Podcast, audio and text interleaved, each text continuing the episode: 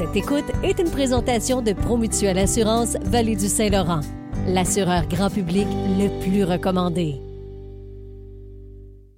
Depuis le début de la journée, on vous le dit, hein, c'est euh, doux pour les prochains jours. Quoi qu'il va y avoir des journées où est-ce qu'on va vraiment avoir euh, des, gros écarts de température, mais pour les prochains jours, c'est la douceur qui est au rendez-vous.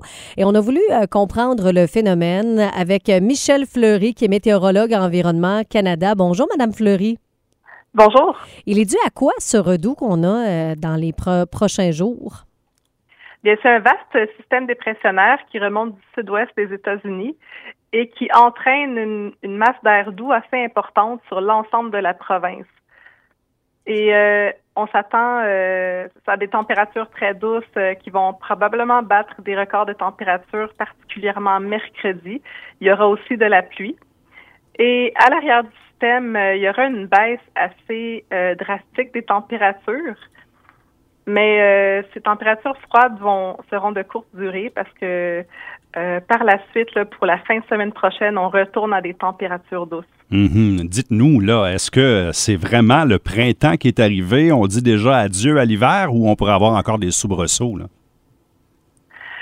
Euh, les soubresauts sont encore possibles, mais on prévoit quand même des températures au-dessus des normales pour l'ensemble du mois de mars.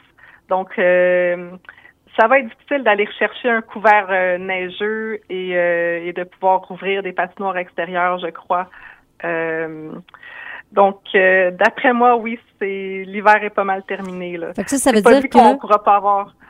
Mais on pourrait, on pourrait avoir de la neige en mars, mais euh, Ben, c'est ça, Euh, j'allais dire. Des fois, là, dans la période de Pâques, il y a tout le temps une petite tempête. Là, euh, je ne sais pas si vous êtes capable d'aller voir aussi loin que ça, mais euh, est-ce que vous savez Euh, s'il y a quelque chose qui va arriver à ce moment-là?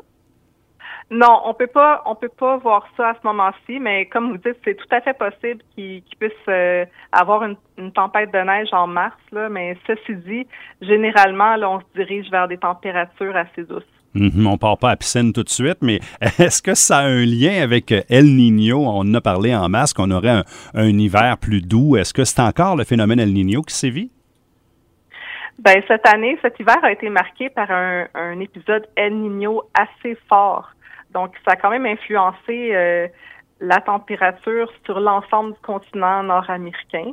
Euh, c'est une des raisons pourquoi l'hiver a été assez doux cette année et de plus courte durée.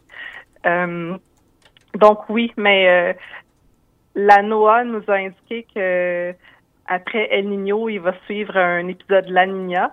Ça va être le retour du balancier. Mhm. On est donc euh, à, à s'attendre à quoi? Un, un- un hiver, pas un hiver, mais un été plus frais ou?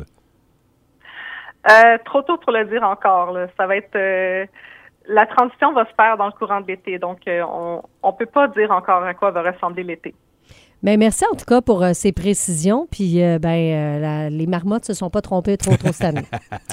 En effet. Merci beaucoup. merci, Madame Fleury. Euh, Michel Fleury, météorologue à Environnement Canada.